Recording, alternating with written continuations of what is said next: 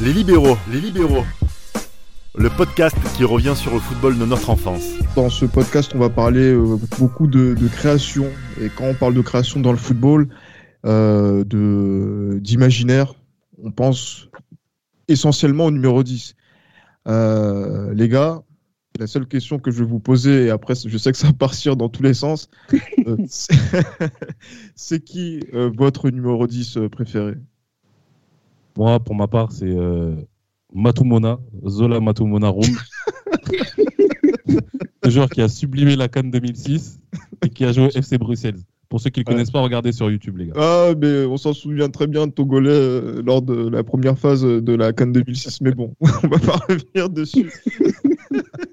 Avec les biscottes Mbala. Vous êtes cons, les mecs, putain, on veut faire un, sujet, un sujet sérieux sur le numéro 10. Non, plus Bon, ça, c'est sérieusement, peut-être- plus sérieusement. Non, franchement, Ah, d'abord. J'a- J'attends d'abord la bêtise de Tate quand même, après on, on enchaîne. La bêtise, non. Moi, c'est Frédéric Mérieux, moi. Pourquoi? Oh, tu fais... Le, mé- le médecin, Frédéric Mérieux, euh, 98. euh, ah oui, moi, Frédéric Mérieux. Sans problème. Non, plus sérieusement, Johan, c'est qui ton, ton Non, plus 10 sérieusement, après, c'est pas vraiment le numéro 10, mais c'est le numéro, c'est euh, Yari Litmanen. Harry Litmanen, Tate Michel Pacini. Ah, tu fais chier, tu, tu m'as pris le, mon, mon numéro 10, euh, le plus fort numéro 10 français de, de tous les temps. C'est, pour moi, c'est, lui. Et, euh, ah, ben, on peut parler de, de, de Zidane. Après, ça, c'est le, débat qu'on a, qu'on a pu avoir euh, de, dans, pendant de longues heures avec Tate, je me rappelle, pour savoir qui est le plus fort. Euh, aussi avec Reda, qu'on, salue. Euh, mais euh, non, mais voilà, Michel Platini, Zinedine Zidane. On peut parler de Pelé, Maradona, euh, tous ces joueurs-là euh, qui ont, Zico, Zico. Zico, qui, qui ont marqué quand même euh, Ouais. le, football. Euh, bon, le numéro 10, c'est vraiment le, le numéro peut-être du meilleur joueur de tous les temps. C'est clair, c'est clair. Je pense que dans tout, je pense que dans, dans toutes les grandes nations du football, mis à part les Pays-Bas, le numéro 10 a été, je pense, le plus grand joueur de tous les temps. Moi, bon, toi, tu penses que c'est Platini, le meilleur joueur de français de tous les temps. Pour moi, c'est Zidane. Ensuite, euh, Ah, P- bon, après, tu, bon, tu dis pas ça dans l'esprit madridiste, hein, enfoiré. c'est- une autre histoire. pour moi, en Italie, bah, en Italie, c'est Roberto Baggio. Euh, en Allemagne, pour moi, c'est le. Bon, moi que j'ai connu, c'est Lothar Matthaus. Après, t'en as qui diront Franz Beckenbauer, etc. Mais le numéro 10, c'est vraiment le numéro qui est prisé par tout le monde. Et euh, vraiment, je pense que dans tous les pays, un numéro 10 est synonyme de grand joueur, en tout cas. Et donc, du coup, euh, Tate, toi, ton, ta, ta vision de, de- du numéro 10, parce que j'ai l'impression que c'est aussi euh, ta vision du football, ton, ton, côté romantique qui ressort avec numéro 10. Ouais, complètement. C'est numéro 10, c'est là où tous les éclairages sont sur le joueur. Euh, avant, bon, aujourd'hui, c'est un peu disparu, mais à chaque fois qu'on regardait une équipe jouer, on voulait savoir c'était qui le numéro 10. J'en envie de dire même, c'est à, c'est à la hauteur de ton numéro 10 qu'on jugeait ton équipe. Chaque équipe en Europe et même en France avait son numéro 10. Ouais. Que ce soit en Espagne, en Italie, en, euh, un peu moins en Angleterre, parce qu'ils sont plus dans le 4K2 d'Alf Ramsey avec les box-to-box. Mais vraiment, dans les, dans les équipes latines, le numéro 10, c'est vraiment celui qui représente l'équipe et c'est celui qui, où toute la responsabilité, à l'époque, était mise sur lui. Ouais, non, mais c'est- la, la responsabilité, le leader technique, euh, avant tout. Euh, ben, j'allais dire euh, tête pensante hein, quand, même, euh, quand même du jeu offensif de, de l'équipe. Euh, c'est vrai que quand on fait ressortir aussi voilà dans, dans notre génération de, de libéraux, euh, c'est vrai que le numéro 10 c'était quelque chose qui était vraiment une constante, comme le poste de libéraux qui donne le nom à, à cette émission, euh, du stopper, du 6, euh, du euh, 7 de l'ailier Ouais, droit. Mhm. Et le numéro 10, le 9, le numéro 10, c'est euh, donc on pouvait pas jouer au foot sans numéro 10. Après, il y a des équipes qui ont joué au foot sans euh, numéro 10 hein, et qui ont marqué l'histoire, notamment dans les années 80-90. Et euh, voilà, donc Tate, ton Milan a fossoyé notre li- l'idée que l'on Ah, pouvait on, va, avoir. on, va- on peut en parler, il n'y a pas de problème. on peut Oui, mais, mais justement parce qu'il y avait, y avait le 10 qui était sur le terrain, Gullit, le mais, mais, mais franchement, mais après sur le terrain, c'était pas un joueur qui était axial parce que le 10 c'est un joueur axial quand même. C'est un joueur axial, mais après, euh, il était un peu déporté. Il y avait, après, il y, a, il y a plusieurs types de numéro 10. Il y a le playmaker défensif, entre guillemets. Donc, Ouais. euh, pour, pour les plus jeunes, Pirlo, entre guillemets. Pour les plus vieux, euh, Guardiola. On a le, le playmaker offensif, le numéro 8, entre guillemets. Donc, aujourd'hui, c'est. Eriksen, Xavi.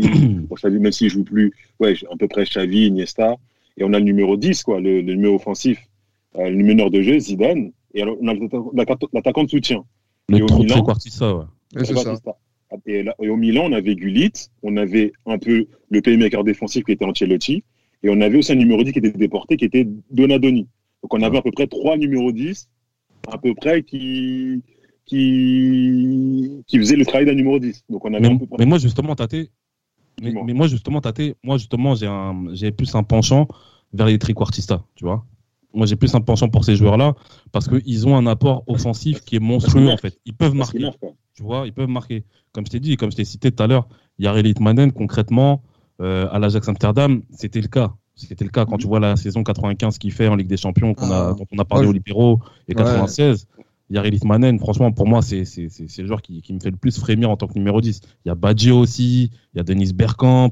Rappelez-vous, rappelez-vous, l'Euro 2000, les gars, tous les numéros 10, c'est- Ouais. et la plupart, c'est très quartista. Et puis, euh, et puis voilà, mais souvenez-vous de l'Euro Zaovic, Même un mec comme Zaovic. Hein, euh, C'est non, bien Ouais. Zlatko Mais Zahovic, après, ouais, à l'Euro 2000, souvenez-vous des demi-finales de la de, de l'Euro. Et c'est là, en fait, même dans notre génération, c'est le paroxysme. C'est pour ça qu'on les regarde avec des yeux de fou. Parce que France, Portugal, Mm. Pays-Bas, Italie, donc les numéros 10 qui avaient donc à, à- à ces- à cette époque-là, on va dire qu'ils jouaient à ce, à ce, dans ce positionnement, Zidane, Rui Costa, euh, Ouais. Bergkamp Bergkamp, Totti. et euh, Totti. Ouais. Et Totti qui joue pas. Si Totti qui avait le numéro il est 20 à l'époque, Ouais, ouais, mais il est remplaçant contre Il est remplaçant. Mais voilà, donc au moment où quand il joue, c'est euh, Ouais. voilà, c'est donc l'idée, l'idée qui ressort, c'est que voilà, il y a, il y a ce- cette idée de, de, de création et à ce moment-là, euh, il n'y a pas de débat. On doit jouer avec un 10 euh, dans, dans, dans, dans les équipes, euh, dans les grosses équipes, dans les équipes qui sont les meilleures du monde. Ouais, exactement. On doit, jouer- Ah, tu veux, tu veux y aller, Yon? Vas-y. Hein. Non, non, vas-y, vas-y, euh, Tate. Ah, vas-y. T'es plus beau, donc euh, vas-y. Bon, arrête, tu vas me faire noircir, arrête. Tu vas me faire noircir, Yoann. Et euh, non, parce qu'on avait vraiment cette idée de football création avec un système qui, avec un joueur qui devait sublimer un système. Donc en France, on avait vraiment ce système-là euh, avec Zidane qui était à son prime, à mon avis, en équipe de France en 2000, plus en 2000 et en 2006 aussi. On avait vraiment cette idée-là qu'un joueur doit sublimer le système. Et en 2000, comme on l'a dit, c'était vraiment le, le paroxysme des numéros 10. Que on a cité les cas demi-finalistes, mais on peut citer aussi euh, des équipes mineures comme euh, les Slovènes avec Zahovic, les Roumains avec, euh, avec Hadji. Dis. Et euh, c'était vraiment le paroxysme des numéros 10 à cette époque-là. Et, Ouais, Il y a aussi la Norvège avec euh, Eric Maikland aussi. Ouais, et Rekdal en 98. ah, mais arrêtez avec la Norvège, c'est c'est une équipe, il fallait tirer les rideaux et Attends, attends, ouais, ne pas regarder. Ils ont, Non, ils ont moi, battu, Land, au premier match. Eric Ah, Mikland, c'était- Eric Mikland, c'était le petit technicien d'une équipe de Golgoth. hein. Ah, mais une équipe de Golgoth qui, qui sautait les lignes, justement. Et là, par exemple, c'est la notion de football vraiment à l'état euh, primitif. Oui, mais quand il avait la balle, c'était mignon, euh, le petit Mikland. Là, Ah, petit mi- mignon, mignon, mais je me rappelle que Tate, à une époque, quand on disait que l'équipe de France était en difficulté, on s'inspirait de cette équipe de, de Norvège pour amener la bestialité, la brutalité en équipe de France. Donc, euh, Vers 2000 2013, vers 2013, exactement. et c'est pas des et c'est pas des beaux souvenirs justement pour nos pour nos techniciens que sont les les 10 et qui ont été euh, aussi donc les, les on va dire les, les modèles de, beaucoup de, de, clubs et de voilà donc d'équipes que ce soit en D1 que ce soit dans les grands championnats euh, européens. Et peu à peu on a l'impression que euh, le 10 est devenu plus un numéro euh, qu'il fallait porter parce que il y avait une hype autour de, de, ce poste. Je vais pas revenir sur la chanson de, de Booba que des numéros 10 dans ma team par exemple. Mais c'est devenu voilà maintenant un poste sur lequel euh, le joueur d'axe, je sais pas si c'est euh, avec euh, le, départ voilà de nos anciens comme Zidane etc, qui a fait que on commence à voir disparaître ce poste et avoir ce, rôle crucial dans, dans le jeu. Je sais pas ce que vous en pensez. Ouais, c'est vrai, c'est vrai. Bah après, comme, comme on l'a souvent dit, comme on l'a dit il y a pas longtemps sur le sur l'épisode concernant l'FC Valence, un joueur comme Pablo Aymar a été la principale victime collatérale de ce de ce changement de paradigme tactique. hein. Je pense que Aymar, je pense que vous serez d'accord avec moi que, que Aymar, ça a été la principale victime. C'est vraiment dommage. On est passé à côté de d'un Aymar qui était au, au, au summum de son de sa forme hein, à, à la fin de sa carrière, enfin à la fin de sa carrière, au milieu de sa carrière, parce que quand même il avait quoi? Il devait avoir peut-être 25, 26 ans quand, Mhm. quand, euh, quand Rafael Benitez a changé son, son système et qu'il n'a plus laissé la place à, à Pablo Aymar. Ouais. Oui, mais en plus, tu vois, il y a Pablo Aymar. Après, il faut se souvenir aussi de Deco qui jouait derrière les deux attaquants et qu'après, on a reculé sur le, sur le terrain pour jouer un rôle un peu plus de, de relayeur que euh, Iniesta va aussi euh, sublimer aussi à, à, à Barcelone. Mais, voilà. Euh, pour ça. Oui, mais voilà, Ronaldinho qui porte le 10, mais qui n'a pas le positionnement d'un 10 de joueur axial qu'on connaît. c'est un, joueur, qui est, plus, un joueur qui est déporté sur le côté et qui revient dans l'axe tel un, une pointe quasiment, euh, notamment à Barcelone. Euh, on se souvient de la de la de l'association avec Eto. Mais tu vois, donc c'est pour dire que franchement. Euh, on voit dans, ce foot-là, justement, donc dans le tournant de 2005, 2006, 2007, etc., donc des joueurs qui sont qui, portent le numéro 10 mais qui ne sont plus des 10 et qui sont de plus en plus déportés sur le côté et qui ont voilà cette polyvalence pour pouvoir jouer à la fois sur l'aile et aussi un petit peu dans, dans l'axe, mais c'est plus le 10 qu'on a, euh, traditionnel. Donc, on a traditionnel et qu'on a cité et qui est euh, un joueur vraiment euh, déterminant, clé, euh, qui est au cœur du jeu comme pouvait l'être Zidane, qui lui aussi paradoxalement a été très déporté sur le côté gauche sur sa période Real Madrid. Ouais, c'est clair. Mais après, il n'y a qu'en Argentine un petit peu qu'il y a ce genre encore de joueurs. Euh, quand je dis en Argentine, c'est vraiment euh, dans le championnat argentin. Parce que je sais pas si vous vous rappelez, à chaque période, chaque 3-4 euh, ans, on disait qu'il y avait le nouveau Maradona, nouveau numéro 10 à l'ancienne, etc. Il y avait des Andrés Alessandro, il y avait Diego Latorre aussi un petit peu plus tôt. Mmh. Ouais, il, oui, y avait, il y avait, bah, il y avait Ariel Ortega, même si Ariel Ortega était plus dans la percussion. Euh, il y en avait plein, il y en avait, il y en avait pas mal. Je pense que même maintenant, on est passé dans un délire où on cherche le nouveau Messi en Argentine. Oui. Donc, c'est. Ouais, remarqué, non, Johan c'est- T'as pas remarqué, Johan, que justement, par rapport à- aux Argentins, pourquoi ça a encore eu le- l'esprit vivace là-bas? C'est pour ça que, par exemple, quelqu'un comme Riquelme, euh, qui a échoué dans, dans voilà, donc euh, quand il y avait la, la pression euh, des, des grands clubs était, était présente et qui a été plus mis en lumière par, par Villarreal, et aussi un petit peu avec l'équipe d'Argentine. Euh, les Argentins, je sais pas, ils ont toujours ce lien avec euh, ce rapport avec Maradona, donc du coup, ils pouvaient pas concevoir le football sans 10. Mais c'est pour ça qu'ils avancent pas dans leur football. C'est pour ça. Euh, ils, avaient, ils avancent pas dans leur football. Après, voilà, Messi a pris la suite, mais après, tu sais comment Messi joue, et c'est pas un joueur qui est euh, 10 à proprement parler, même s'il est devenu dans ses mu- différentes mutations. Ouais, c'est clair, c'est clair, c'est clair. Mais si c'est l'âge, le, le- c'est aussi le fait que mm, on lui donne de plus en plus de responsabilités qui fait qu'aujourd'hui il se place un peu où il veut, comme un numéro 10 en fait. C'est, un petit peu ça. Et euh, mis à part, euh, mis à part Messi, je sais pas, vous avez qui d'autre en tête euh, en Argentine, peut-être qui était considéré comme un, comme un numéro 10, mais qui a, voilà, qui, qui, bah, qui, qui a, qui a disparu pour le coup. L'Ar- L'Argentin de la, de la troupe, c'est tâté. Aujourd'hui, tu- Aujourd'hui, tu parles? Ouais, bah Pastore peut-être non? Pastore, t'as Diego Perotti aussi un petit peu. Euh, dans, le, dans le style euh, Crota- Trequartista, t'as as le Dybala de la Juve aussi. Ouais, ouais, ouais, ouais. T'as un- t'as un peu Lanzini aussi de West Ham.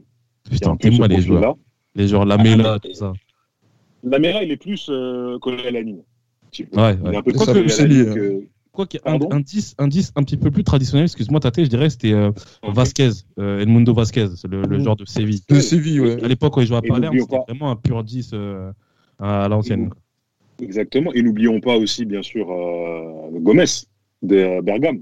Ouais, Papou. Papou Oui, Gomez. Papou, qui, qui Papou, aussi Papou maintenant Gomez. joue sur le, sur le côté. Et en plus, là, euh, en plus, j'ai l'impression qu'ils ont tous un point commun, c'est qu'ils ont lamentablement échoué avec l'équipe ar- argentine ces dernières années parce qu'ils attendaient que le dieu Messi faisait tout, fa- fasse tout euh, à, à leur place. Et euh, Papou Gomez, j'ai pas vraiment un bon souvenir de, de ses prestations avec l'équipe d'Argentine. Parce que on se levait avec, euh, on se levait très tard pour regarder les matchs de l'Argentine euh, avec tous ces joueurs-là, euh, Tate. Et, euh, C'est compliqué. On a vu des, des, des dingueries pour ne pas souffriez Mais, mais, mais, mais lui, Ouais. mais lui, par rapport à d'autres, il n'a pas beaucoup eu sa chance. Et puis, euh, il est un peu victime aussi de, du- de Messi, un petit peu. Oui, victime Parce de Messi. il y a Ouais, a- génération. il y a un truc qu'on il y a un truc qu'on doit dire aussi par rapport aux trequartistas, aux attaquants de soutien et au milieu offensif, c'est que quand tu as le leadership euh, devant, c'est difficile de le partager. Il faut vraiment que tu aies des gens à côté qui portent l'eau, entre guillemets. Et ce qui, ce qui leur fait défaut dans, à ce, dans ce football-là d'aujourd'hui, c'est qu'il faut vraiment qu'ils soient exceptionnels comme Messi. Parce que s'ils sont d'avoir poussé à faire les efforts aussi comme les autres joueurs.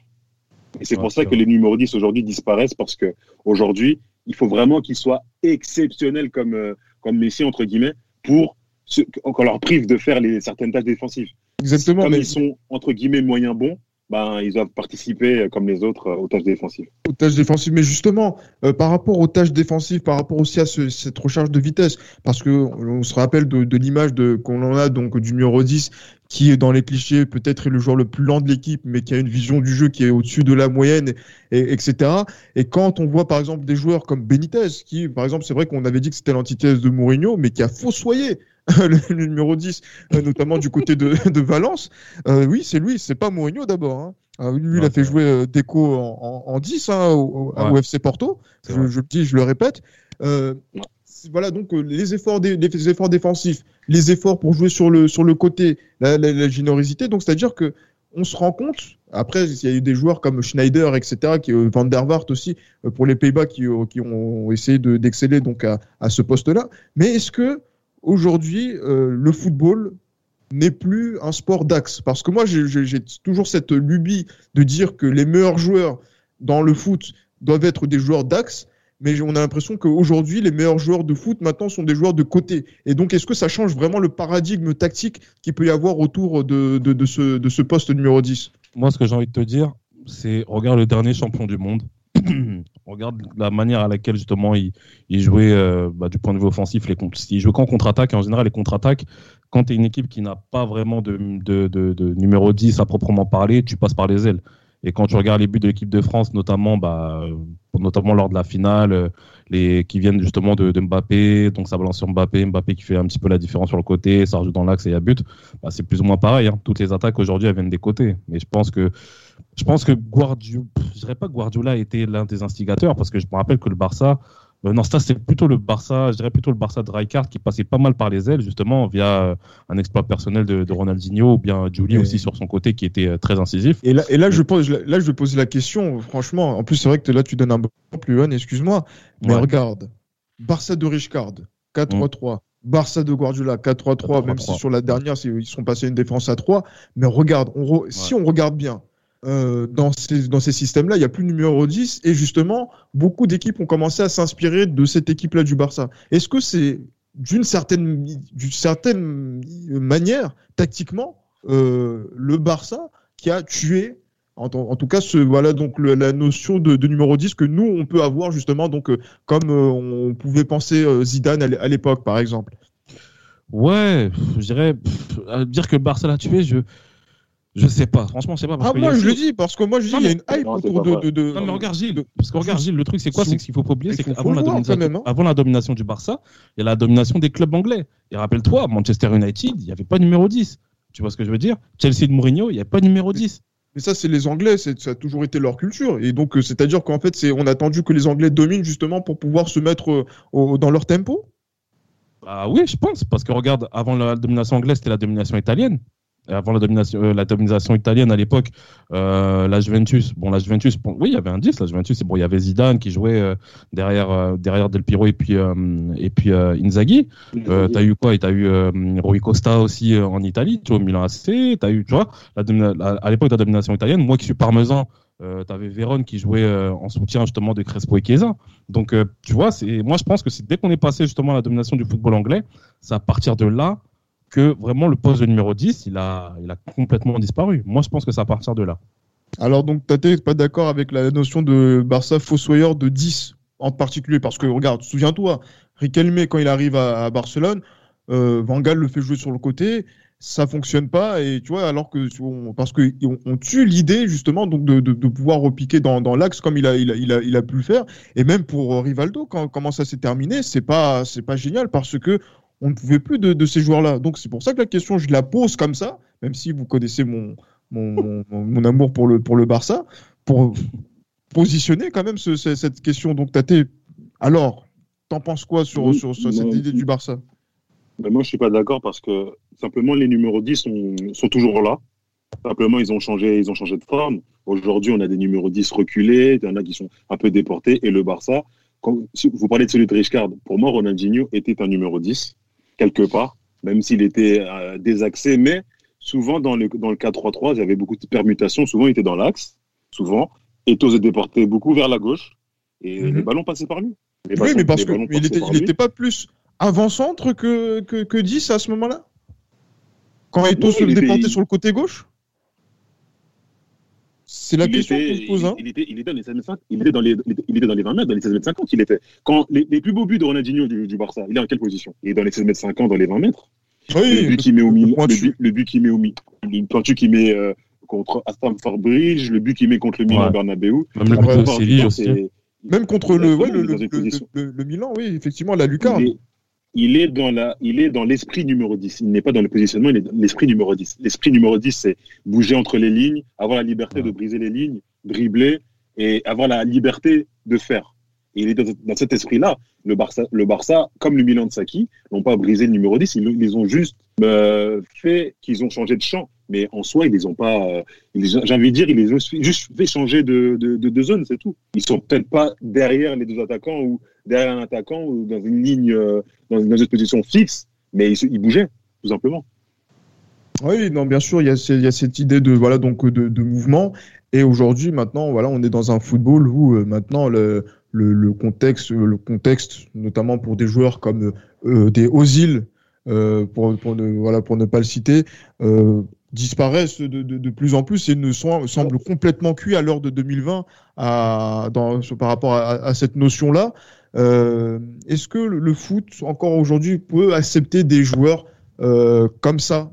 euh, qui sont créatifs et qui sont voilà donc orientés numéro 10 ou ça va être qu'un maillot qui va être de qui va être un maillot de hype? Parce que regardez moi je là je vais te faire un tacle gratuit Neymar il porte le numéro 10 excuse-moi excusez-moi mais il n'a pas le comportement ni même la mesure pour pouvoir être leader technique comme un 10 quand de, de la façon dont il joue au Paris Saint-Germain et même avec Ouais, la sélection brésilienne Je préfère laisser. Tate parler parce que je sens que je vais vriller. Quand j'entends son nom, déjà, ça m'énerve. ah, Non, mais, non. non je veux je veux t'entendre euh, Johan t'inquiète pas mais là je Ah, laisse Neymar, par euh, rapport à ça Non, Neymar, d'abord tâter, d'abord tâter, d'abord tâter, Non, Neymar n'a- Neymar n'a ni le comportement ni euh, les caractéristiques techniques d'être un numéro 10.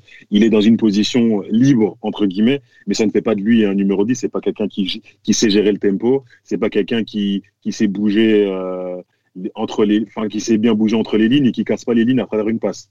C'est plus quelqu'un qui va porter la balle, mais c'est pas vraiment quelqu'un qui va, euh, sur un plan euh, tactique, euh, être un numéro 10. Vraiment. Aujourd'hui, on va dire que un numéro 10 peut survivre à moins qu'il soit exceptionnel. Aujourd'hui, on peut encore, sur 11 joueurs, on peut encore en avoir un qui triche, entre guillemets. Quand dis un qui triche, c'est quelqu'un qui fait pas les efforts pour les autres. Mais il faut que ce quelqu'un-là soit vraiment exceptionnel. Si on est moyen bon, bah, on sera comme les autres, on voudra travailler comme les autres. Et là, le rôle de numéro 10, dans sa, dans sa qualité en elle-même, elle va disparaître parce que on sera tellement préoccupé à défendre, à faire le, pressing adverse que techniquement, on va perdre la lucidité. Et c'est ce que Ozil souffre aujourd'hui, c'est que Ozil doit avoir une équipe qui travaille pour lui. Mais sauf que Ozil n'est pas aussi, fort pour qu'une équipe repose sur lui. Moi, j'attends maintenant, et je pense qu'on va terminer de- dessus. Je veux l'assassinat de Johan sur, euh, sur, sur Neymar et sur euh, justement donc, cette notion de, de 10. Neymar, pour moi, déjà, pour commencer, numéro 10, le numéro 10, comme on dit à la base, c'est un meneur de jeu. Neymar ne mène rien du tout. Ce qui mène juste, c'est ces petites, euh, ces petits drips chaloupés, etc. On sait que le numéro 10, à la base, le numéro 10, il était attendu plus que les autres, en fait. Ce que Neymar est. Mais le problème, c'est que Neymar n'a pas cette intelligence, n'a pas cette maturité pour pouvoir apporter un plus à son équipe, en fait. Lui, tout ce qu'il fait, c'est individuel. Ce qu'il fait, c'est individuel. Soit il joue avec Mbappé de temps en temps, etc. Et il faut le, il faut le dire, ce n'est pas un, Il faut ce le dire. plus un, ce n'est plus un joueur de classe mondiale. C'est un joueur à jeter à la n'est poubelle. plus ça. Mais vas-y, déjà, pour... En j'allais 2020, vriller. euh, c'est quoi, je vais rien dire. Je vais 2020, rien quand dire. même, non. Mais c'est c'est pas un joueur de classe mondiale. Non, non, non. Neymar, c'est pas un joueur de classe mondiale. Avec, c'est quel paradigme en, deux- désolé. en 2020 En 2020 En 2020, c'est pas un joueur de classe mondiale, je suis Ah, désolé. Il a commencé à être un joueur de classe Ah. mondiale peut-être en, 2000, euh, en 2015, par là, 2015, 2016. Mais vas-y, depuis, c'est- c'est c'est fini. Neymar, il est pété depuis. Depuis, c'est juste un. Aujourd'hui, c'est juste un joueur extraordinaire de Ligue 1. J'ai bien dit de Ligue 1. Neymar, c'est juste un joueur extraordinaire de Ligue 1. Écoutez, Et c'est Moi, pas un pas- numéro 10 qu'on peut mettre, justement, on peut pas, on peut pas mettre un Zidane, on peut pas mettre, euh, je sais pas moi, un Bergkamp, un Del Piero, Mais- quoi, Même euh, Totti. avec Neymar. Je suis désolé, on peut mais pas mélanger non, mais- ce grand non, mais- nom-là non, mais le problème, avec c'est un que mec comme Neymar. C'est une- c'est un fossoyeur, ce mec-là, c'est une arnaque. Non, mais le problème, c'est que vous réfléchissez avec le paradigme des années 90. Là, je suis d'accord avec vous. Mais le paradigme Non, non, actuel, dans le paradigme actuel, c'est un joueur de classe mondiale. Ouais, actuel, actuel. Mais aujourd'hui, Et, Non, mais et c'est- oui, normal, c'est logique. non, mais tu dis, non, mais tu dis en 2020. Tu dis en général, oui. Mais en 2020, je suis désolé, Neymar est un, Mais- fait partie des meilleurs joueurs du monde. Il était un joueur des 80. Vas-y. Mais donc, même, donc, coup- en fait, ça m'énerve d'entendre dire ça. Mais- Même, en- Ouais. même à la Coupe du Monde vérité. 2006, Mais c'est même la à la Coupe du vérité. Monde 2006, Neymar, il n'a pas sa place dans l'équipe du Brésil. Je suis désolé. mais, ouais, mais le a- problème, c'est que, non, mais le problème, on peut pas réfléchir. On peut pas dire, euh, oui, euh, les énarques aujourd'hui sont moins bons que ceux d'il y a 20 ans. On peut pas dire ça. Aujourd'hui, ils sont là et il faut faire avec. Faut faire avec. Et c'est- et pour, ça- et c'est Neymar, pour ça, standard. et c'est pour ça que dans ce débat euh, qu'on a eu, on se pose la question de la fin du numéro 10. Si Neymar est un joueur de classe mondiale euh, aujourd'hui, c'est bien la preuve que le, le numéro 10 est euh, donc euh, cette notion n'est plus, n'est plus d'actualité. Et maintenant, il faut l'accepter et on laisse aussi les auditeurs en, en juger. On peut pas accepter.